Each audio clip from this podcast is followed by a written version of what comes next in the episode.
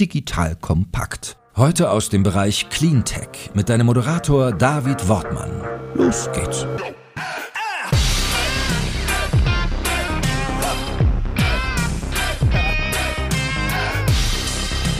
Hallo und herzlich willkommen bei einer neuen Ausgabe des Deep Dive Cleantech Podcast hier bei Digital Kompakt. Mein Name ist David Wortmann, ich bin Gründer und Geschäftsführer von DB Eco, einer auf Cleantech spezialisierten Beratungsagentur für Politik, Kommunikation und Marktstrategien. Mein heutiger Gast ist Philipp Schröder. Moin Philipp.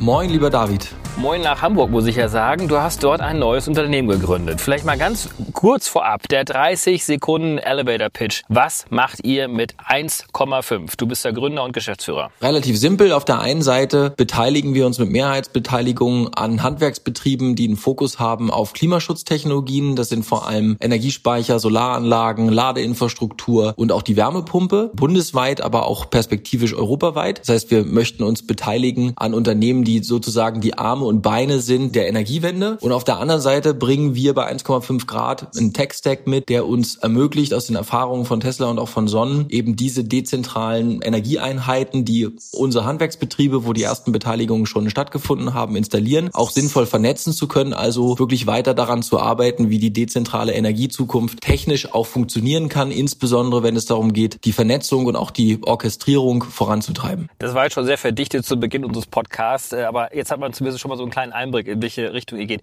Fangen wir mal so ein bisschen von vorne an. Du hast gerade Tesla und Sonja auch schon genannt. Äh, das sei zumindest auch vorab erwähnt. Du bist ja auch kein Unbekannter in der Startup-Szene und vor allen Dingen auch nicht in der Cleantech-Szene. Ich weiß gar nicht genau, wann wir uns kennengelernt haben, aber du hast ja deine Zeit begann bei Juvi. Das war vor 10 plus x Jahren einer der erfolgreichsten Projektentwickler im Bereich der erneuerbaren Energien, einer der Pioniere. Du bist danach zu Sonnen gewechselt, in den Anfangsjahren Sonnen mit aufgebaut, hast zwischendurch dann die Geschäfte von Tesla in Deutschland geleitet, äh, hast danach danach dann für Sonnen den Exit dann auch vorbereitet Richtung Shell, hast dann einen kleinen Ausflug gemacht Richtung Finanzindustrie, Cap Insight aufgebaut, auch dort einen erfolgreichen Exit äh, hingelegt und jetzt hast du 1,5 gegründet. Ich hoffe, ich habe so ein bisschen deine Schritte jetzt richtig wiedergegeben. Wie kam es denn jetzt zur Gründung von 1,5? Warum dieses Thema? Eigentlich ist das die Fortsetzung dessen, was ich in den letzten 12, 13 Jahren meiner Cleantech-Karriere gelernt habe. Ne? Also ich habe sehr viele Perspektiven auf das Thema haben dürfen. Das heißt, ich habe zum Beispiel im Hochlauf von Tesla gelernt, dass Ladeinfrastruktur zum Beispiel ein Riesenthema ist für die Kundenzufriedenheit auch bei dem Rollout von Tesla. Das heißt, wir hatten damals schon Riesenprobleme, die Handwerker zu finden, die Elektriker zu überzeugen, diese doch teilweise komplexeren Systeme in den Markt zu bringen. Das ist ja heute nicht mehr nur Schrauben, sondern man muss die Backend-Software verstehen, man muss Gesamtlösungen am Kunden auch anbieten können. Also diese Lösungen kommunizieren miteinander. Das heißt, das durfte ich sowohl bei Sonnen als auch bei Tesla, aber auch bei Juvi aus den verschiedenen Perspektiven immer sehen. Das heißt, ich habe auch gelernt, wie wichtig dieser Kanal auch ist. Ne? Also es gibt auf der einen Seite Technologieunternehmen wie eine Enphase, die haben Bewertungen von 25 mal Umsatz, also die machen irgendwie 700 Millionen Euro Umsatz und haben eine Bewertung momentan von 21 Milliarden. Und solche Unternehmen kommen an diesen Handwerkern und auch an diesen Elektrikern gar nicht vorbei. Bei Sonnen mussten das lernen. Das heißt, sowohl für die Sonnen-Community, aber auch später für das VPP, also für das virtuelle Kraftwerk, was wir aufgebaut haben, haben wir immer die Handwerker gebraucht, die vor Ort qualifiziert waren, die Lust hatten auch auf das Thema und die die Umsetzung gemacht haben. Und insofern ist am Ende 1,5 Grad die Erkenntnisse über die letzten 10, 12 Jahre kombiniert, zusammengefasst und kondensiert. Wir wollen auf der einen Seite dazu beitragen, dass insbesondere die Kapazitäten überhaupt da sind, um die dezentrale Energiewende noch rechtzeitig umsetzen zu können. Das ist, glaube ich, der eine Punkt. Und der zweite Punkt ist, dass alles, was es gibt auf dem Markt, was sich mit virtueller Vernetzung beschäftigt, mit virtuellen Kraftwerken, in der Regel stattfindet in Silos. Das heißt, dass zum Beispiel eine Tesla dann jetzt mit Octopus Energy was macht, nur für die Tesla Powerwall. Vernetzungsprojekte entwickelt, aber die setzen immer voraus, dass man bestimmte Produkte kaufen muss und die sind nicht übergeordnet angesiedelt. Und das wollen wir ändern. Wir wollen Hersteller unabhängig agieren. Auf der einen Seite diese Handwerkerplattform ganz operativ entwickeln und gerne auch europaweit und auf der anderen Seite aber eben einen ganz, ganz starken, unabhängigen Tech-Stack aufbauen, um diese Vernetzung nach vorne zu bringen. In den letzten so 90, 100 Tagen haben wir ein sehr, sehr gutes Team zusammen zusammengebaut. Ich habe mich so ein bisschen gefühlt wie bei Oceans 11, wo du rumgehst und quasi dir überlegst, wer könnten die coolsten Leute sein, mit denen man sowas aufbauen kann. Mal sehen, was die nächsten Monate und Jahre so bringen. Werbung.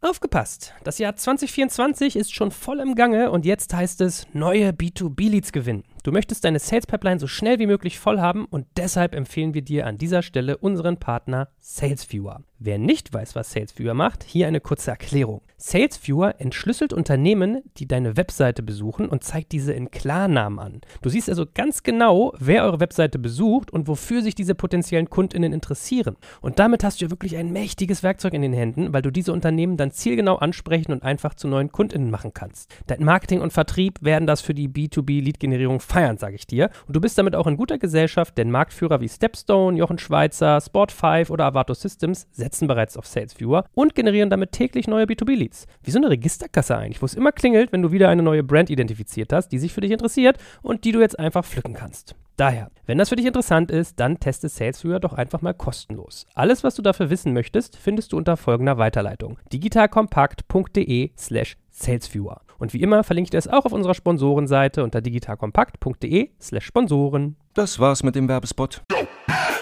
Super. Du hast ja gerade ein paar Stichworten ja schon, ein paar Schlagwörter eingebracht. Wir haben ja ambitionierte Klimaschutzziele. Daraus leiten sich natürlich ganz ambitionierte Ausbauziele für die erneuerbaren Energien oder für die sogenannte Energiewende ab. Das, was in den vergangenen Jahren dazugebaut worden ist, wird wahrscheinlich nur ein Bruchteil dessen sein, was wir jetzt in Zukunft brauchen. Das heißt, wir brauchen Gigawatts von Solar- und äh, anderen erneuerbaren Energienlösungen im Markt. Und einer der Bottlenecks, das hast du ja dann auch angesprochen, sind eben dann die Handwerkskräfte.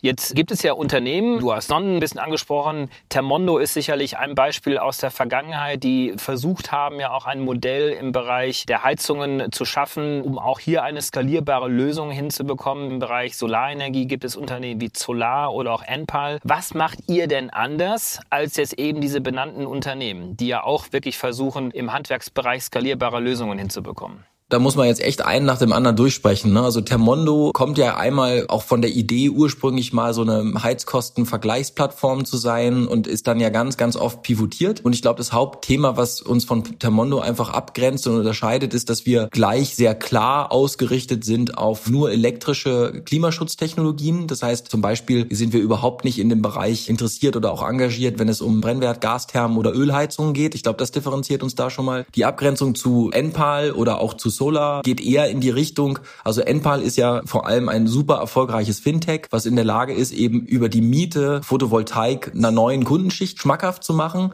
Das ist nicht unser Fokus. Bei uns geht es wirklich darum, wir möchten, dass der Prozess der Installation für all diese Assets, über die wir gerade gesprochen haben, günstiger wird. Das heißt, wir sind eher in so einem Continuous Improvement Prozess drin, wo wir versuchen, diesen Prozess günstiger und besser zu machen. Das heißt, den Meister, den Elektriker, den Unternehmer erfolgreicher zu machen. Und das andere ist, dass wir dann auch in die Vernetzung reingehen. Ne? Das heißt, während die einen eben versuchen, über Miete oder Finanzierungsmodelle diese Asset-Klasse zugänglich zu machen, ist für uns die Frage, ob man mietet oder finanziert oder mit Cash bezahlt, absolut sekundär. Für uns geht es darum, wie können wir das Ganze günstiger, besser, schneller und cooler machen und vor allem, wie können wir auch die technische Vernetzung, weil das wollen die Kunden am Ende, die möchten ja nicht ein Kladderadatsch aus einer Mietanlage auf dem Dach, ein eigener Speicher vielleicht oder eigenes Heizsystem, die dann in Zukunft nicht miteinander sprechen können, beziehungsweise keine Systemlösung bringen. Wie können wir das gewährleisten, dass diese Systemlösung für den Kunden, aber auch für den Strommarkt entsteht? Das heißt, wir sind eher technisch fokussiert und auch eher prozessfokussiert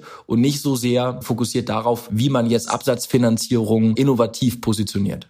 Wer sind denn im Kern eure Kunden? Also bietet ihr eure Dienstleistungen beispielsweise dann auch als White-Label-Produkt für die benannten Unternehmen wie zum Beispiel Empal und Solar auch an oder seid ihr direkt als Marke visibel? Also ich glaube, dazu muss man verstehen, dass wir immer den Warenkorb und den Kunden selbst haben wollen. Ne? Das heißt, auch unsere Unternehmer, an denen wir uns beteiligen, das sind Unternehmen teilweise mit zweistelligen Millionenumsätzen, die sitzen schon auf acht bis zehntausend installierten Anlagen. Wenn man es mal mit Enpal vergleicht, haben bei uns schon einige Zukäufe beziehungsweise Beteiligungen eine größere installierte Basis als Enpal sie heute hat. Und deswegen ist es auch so, dass wir jetzt nicht uns sehen als Steigbügelhalter für Enpal oder auch für Solar oder auch für Termondo, wo man quasi den Schrauber bezahlt. Wir fakturieren den Umsatz auch selbst und die Betriebe, an denen wir uns beteiligen, sind auch so aufgestellt und haben deswegen auch entsprechende Millionenumsätze, die wir eben in einer großen Gruppe konsolidieren. Insofern sind wir Co-Opetition. Ne? Also wir hätten zum Beispiel kein Problem damit, Finanzierungslösungen von Dritten anzubieten. Wir haben kein Problem damit, Tools von anderen zu nutzen.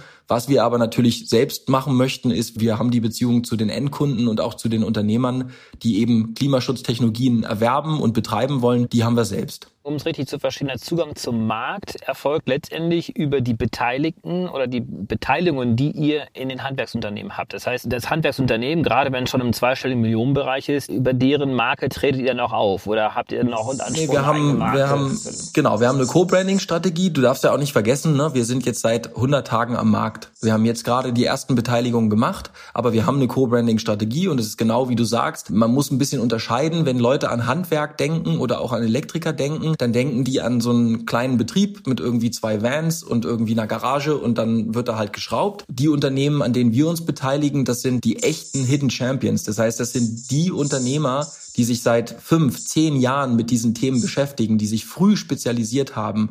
Wir nennen die Pure Plays, die also wirklich nur in den letzten zehn Jahren nichts anderes gemacht haben, als sich mit dezentraler Energietechnik auseinanderzusetzen. Das kann man nicht vergleichen mit einem konventionellen Elektriker, der zum Beispiel Weißware oder auch Haustechnik einfach verbaut. Das ist ein, wirklich eine eigene Kategorie und auf die spezialisieren wir uns auch. Die haben sehr gute Marktzugänge, die sind regional sehr stark aufgestellt und haben auch in ihrem Kirchturmbereich, so nennen wir das, in der Regel Marktanteile von 30, 40 Prozent.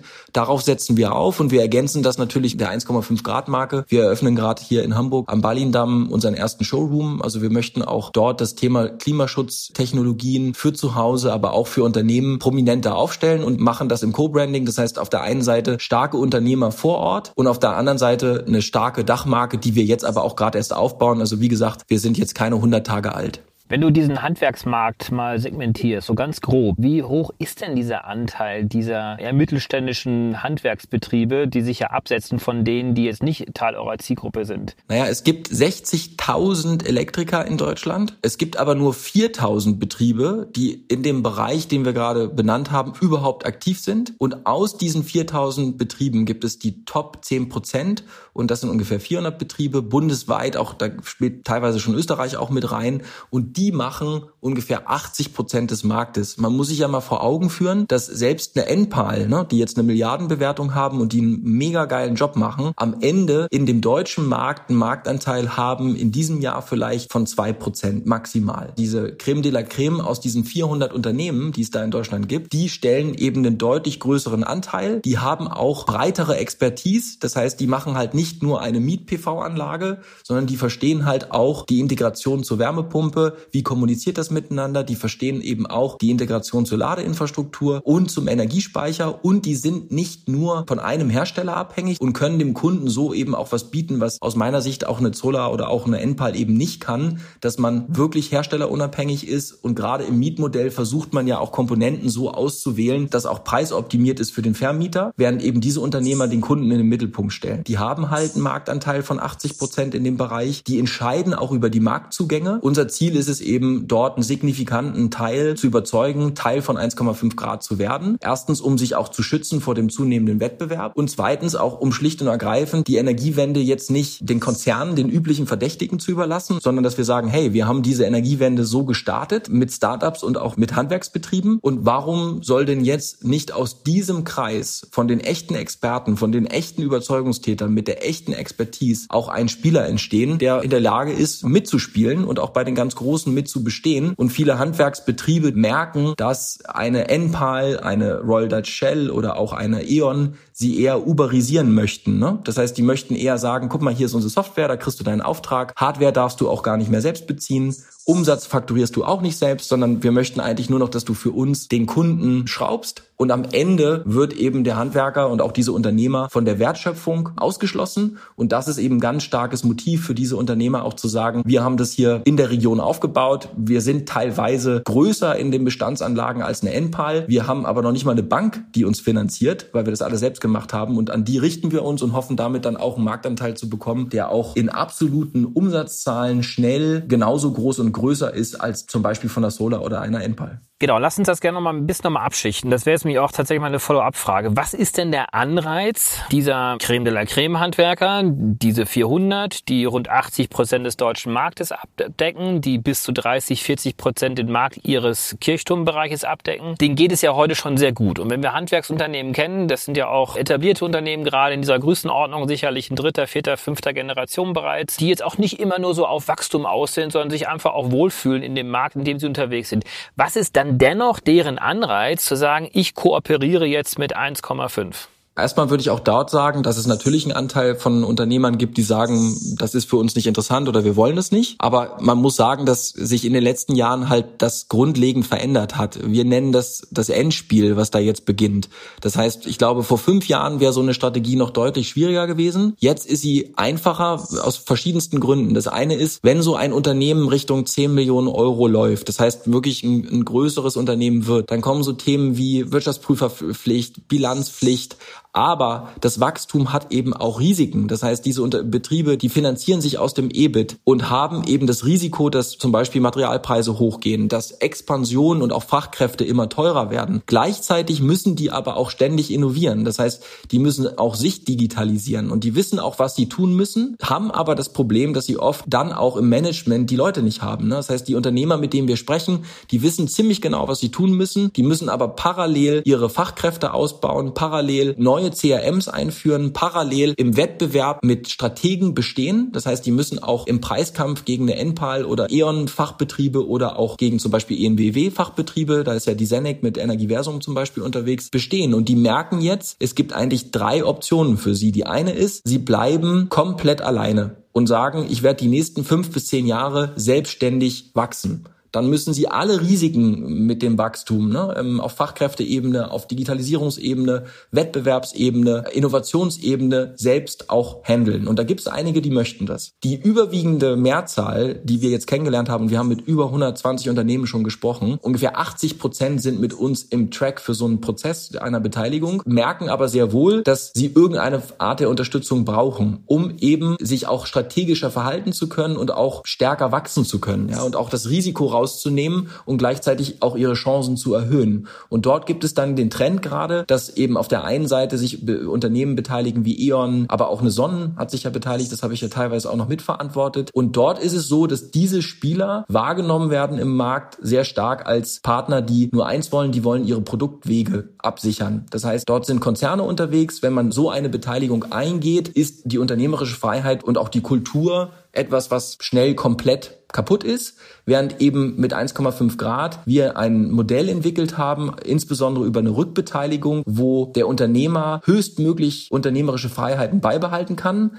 auf der anderen Seite aber auch eine Rückbeteiligung bekommt an unserem Gesamtunternehmen, damit eben diese Unternehmer sich auch weiterhin fühlen können wie Unternehmer und auch partizipieren können an der langfristigen Geschichte oder Equity Story, die wir hier bauen. Und da merken wir, dass das für diejenigen, die was erreichen wollen, die stark wachsen möchten, sehr, sehr gut funktioniert momentan momentan. Das gilt natürlich nicht für den Lonely Wolf, der irgendwie seine 20-Mann-Betrieb hat und der sich nicht reinreden lassen will. Aber an denen sind wir auch nicht interessiert, sondern wir suchen die, die sagen, ich bin jetzt in der Regionalliga ganz vorne. Ich sehe aber auch, dass der Markt sich ändert und dass die Strategen mit viel Geld reinkommen und mir Wettbewerb machen. Und ich möchte jetzt mit einem geilen Team, mit einer klaren Vision und mit höchstmöglichen Freiheitsgrad durchstarten in die Champions League. Und das ist das, was wir bieten können. werden jetzt in 2022 starten mit ungefähr 35 Millionen Millionen Euro umsetzen aus den ersten Beteiligungen, rechnen damit, dass wir Ende nächsten Jahres auch schon im Bereich 150 Millionen Euro liegen werden, dann auch einer der führenden Spieler sein können im Markt. Genau, und sind da guter Dinge.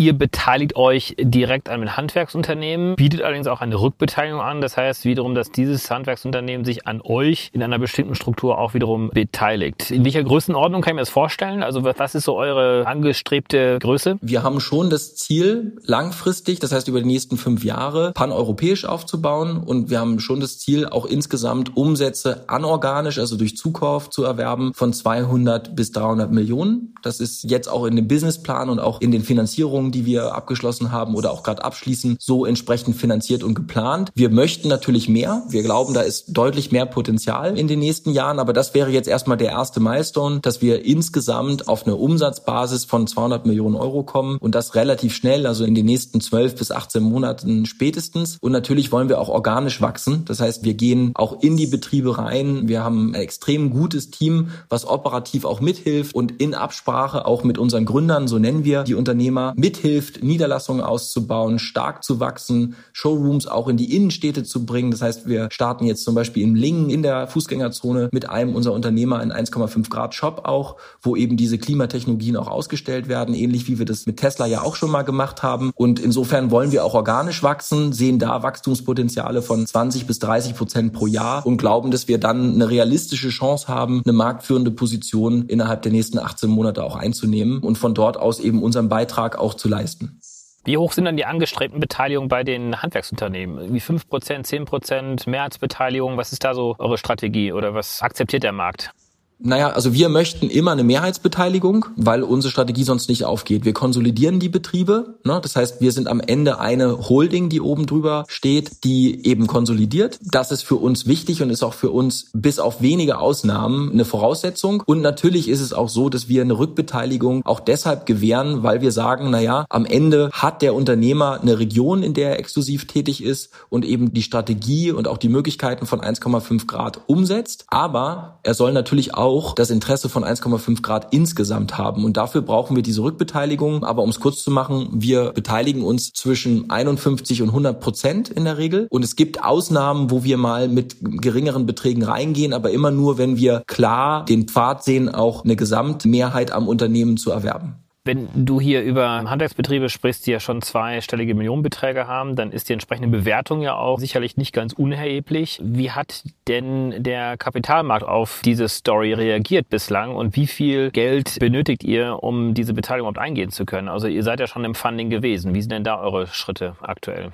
Ist so, dass wir ja so eine Art Hybridmodell sind. Ne? Auf der einen Seite, wir beteiligen uns an profitablen Unternehmen, das heißt, da klassifizieren wir uns schon als Private Equity. Und auf der anderen Seite haben wir aber auch in der Holding einen Tech-Stack, das heißt, wir haben einfach auch einen Tech-Play. Wir wollen also das Thema ähm, virtuelles Kraftwerk, ähm, Datenmanagement, auch Energieversorgung, das wollen wir für diese Betriebe mitentwickeln. Eher ein bisschen Venture-Kapital-like, das heißt, dass wir wirklich eine Plattform aufbauen wollen, die auch unseren Portfoliobetrieben helfen, von einem Hardwareverkauf und einem Handwerksbetrieb Betrieb rein in ein Technologieunternehmen zu werden, ne? mit wiederkehrenden Umsätzen und mit dem entsprechenden Vertragsmanagement digital, was dazu gehört. Das heißt, wir sind ein Hybrid aus Private Equity im Zukauf, Technologie in der Entwicklung und so werden wir vom Kapitalmarkt auch wahrgenommen. Das heißt, wir haben auf der einen Seite Private Equity Investoren bei uns an Bord, aber auch Family Offices bei uns an Bord, auch bekannte, sehr bekannte Family Offices aus Deutschland, die eben auf der einen Seite committed sind, ihren Beitrag zu leisten zu dem Ziel 1,5 Grad, also den Klimazielen, aber auf der anderen Seite natürlich auch diese unglaublich unglaublich große Chance sehen, dass es ein Multiple-Arbitrage gibt zwischen den Bewertungen von Tech-Firmen, die ja noch relativ überschaubare Umsätze haben. Also auch der NPAL, auch wenn sie dieses Jahr 100 Millionen schaffen würden oder letztes Jahr eben 56 Millionen, sie sind halt mit über einer Milliarde bewertet und deswegen gibt es zwischen den Handwerkern, die den Kanal besetzt haben und sich dort auch spezialisiert haben und diesen Tech-Unternehmen ein unglaublich hohes Delta an Multiple-Arbitrage und wir versuchen dies eben für unsere Gründer auch zugänglich zu machen. Das heißt, heißt, wir haben zum Beispiel an Bord den Michael Hinderer, das ist unser Mitgründer und Beiratsvorsitzender bei uns. Der hat Apax, den Private Equity Fonds, mitgegründet, ist auch Gesellschafter bis vor kurzem gewesen bei GCA Altium und ist auch Gründungspartner bei Castic. Das ist ein 1,3 Milliarden Fonds im Private Equity Bereich. Die sehen ganz klar, dass es hier eine unglaubliche Chance gibt, auf der einen Seite Pure Play Impact Private Equity Investments zu machen, die wirklich grün sind und die wirklich ESG-konform sind und die auf der anderen Seite das Upside-Potenzial haben, zu einem echten Tech-Multiple zu werden werden. Und das ist die Ausgangssituation, auf der wir uns finanzieren. Und das ist auch einer der Punkte, die für diese Unternehmer total spannend sind, weil sie natürlich mit uns deutlich besser die Chance haben, ihre eigene Firmenbewertung weiterzuentwickeln und zu veredeln. Das ganze Team, was es dazu braucht, eben aus Private Equity Experten, Investmentbankern, die haben wir an Bord und ermöglichen das eben, sage ich mal, als eine Art Beiprodukt. Und das kommt auch sehr gut an. Ihr bringt ja nicht nur Kapital und Geld mit, wenn ihr euch an Handwerksbetriebe beteiligt, sondern eben all das Know-how, das, was du beschrieben beschrieben hast. Wirkt sich das positiv für euch auf die Bewertung auch aus, weil ihr letztendlich ja nicht nur Kapital, sondern auch ganz, ganz viel Know-how mitbringt? Absolut. Wir haben zum Beispiel jetzt auch eine prominente Abwerbung,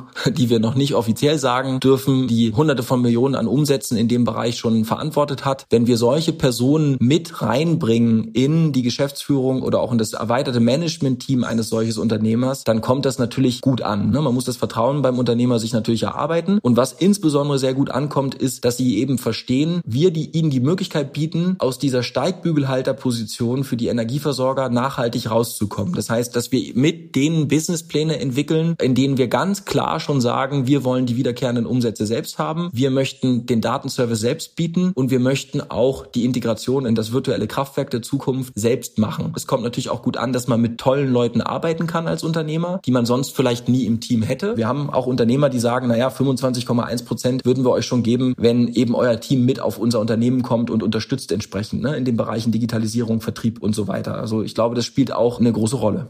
Wenn man sich die Marktsegmente anschaut, da seid ihr auf jeden Fall ja auch in dem Haushaltssegment, dem Privatsegment unterwegs. Schaut ihr euch auch das Commercial-Segment an, also Gewerbebetriebe, die ja ähnliche Fragestellungen haben? Wir schauen uns Industrie und Gewerbe nicht so sehr an. Wir versuchen, diese Systemlösung im Privathaushalt wirklich sauber liefern zu können. Das ist ziemlich komplex. Also gerade die Integration der Wärmepumpe, aber auch die Integration von Ladeinfrastruktur in dem Gesamtensemble. Deswegen machen das ja auch andere von den Spielern, die du gerade genannt hast, noch nicht sondern die fokussieren sich eher erstmal auf ein Produkt. Dort ist es in der Tat so, dass diese Produkte auch Sinn machen können für KMUs. Warum? Weil eben eine Solaranlage und ein Energiespeicher auch Sinn macht für kleinere Betriebe. Aber wir hören da auf, wo sich der Produkttyp ändert. Ne? Also die ganzen großen Dachanlagen jetzt im Megawattbereich, da sind wir nicht dabei. Und auch in der Industrie sind wir nicht dabei, sondern wir möchten wirklich für das Ein- und Zweifamilienhaus und auch für das Kleingewerbe der One-Stop-Shop sein, der eben rund um Pakete herstellerunabhängig und konzernunabhängig und glaubwürdig zur Verfügung stellt und auch nicht getrieben ist, dadurch zum Beispiel auch jedes Produkt vermieten zu müssen. Ja, also für uns ist das eben alles sekundär. Darauf spezialisieren wir uns und möchten diesen Fokus auch halten.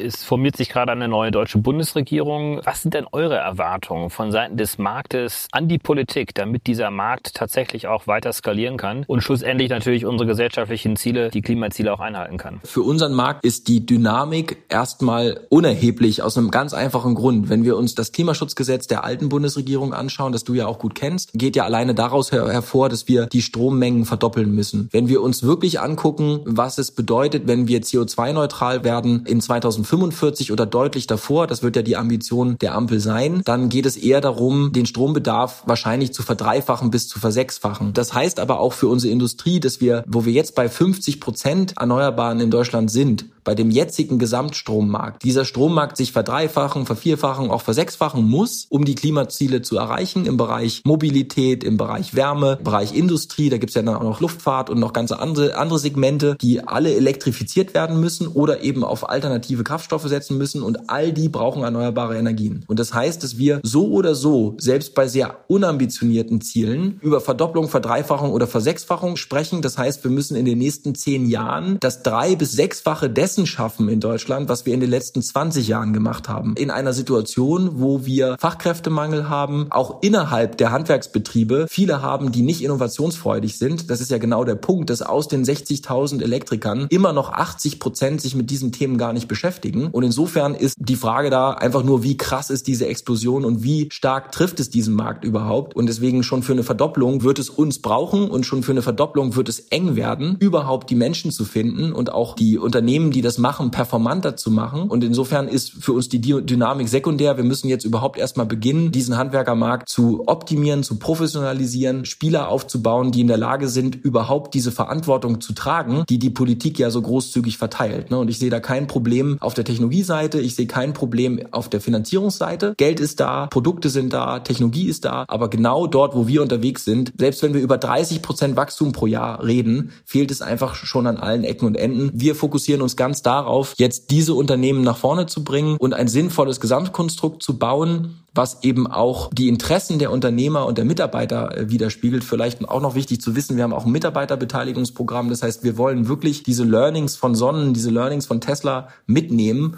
und ein Unternehmen bauen, was da die besten Leute der Branche bekommt und richtig Gas geben kann. Und von der Politik würden wir uns da erstmal gar nichts wünschen, außer dass wir bitte keine Überhitzung im Markt haben. Also wir haben am größten Angst davor, dass es jetzt eine Art von Überförderung gibt und dass wir dadurch so eine Art Stichflange erzeugen. Wir brauchen vor allem Planbarkeit und, und Ruhe und langfristige Planbarkeit, um die Herausforderung in unserem Segment zu packen. Vielleicht aber dann dennoch als Abschlussfrage, Philipp, was sind denn eure nächsten Schritte? Wo braucht ihr Unterstützung? Braucht ihr Leute? Braucht ihr noch mehr Geld? Was sind die Themen, mit denen ihr euch jetzt unmittelbar in den nächsten Wochen und Monaten beschäftigt?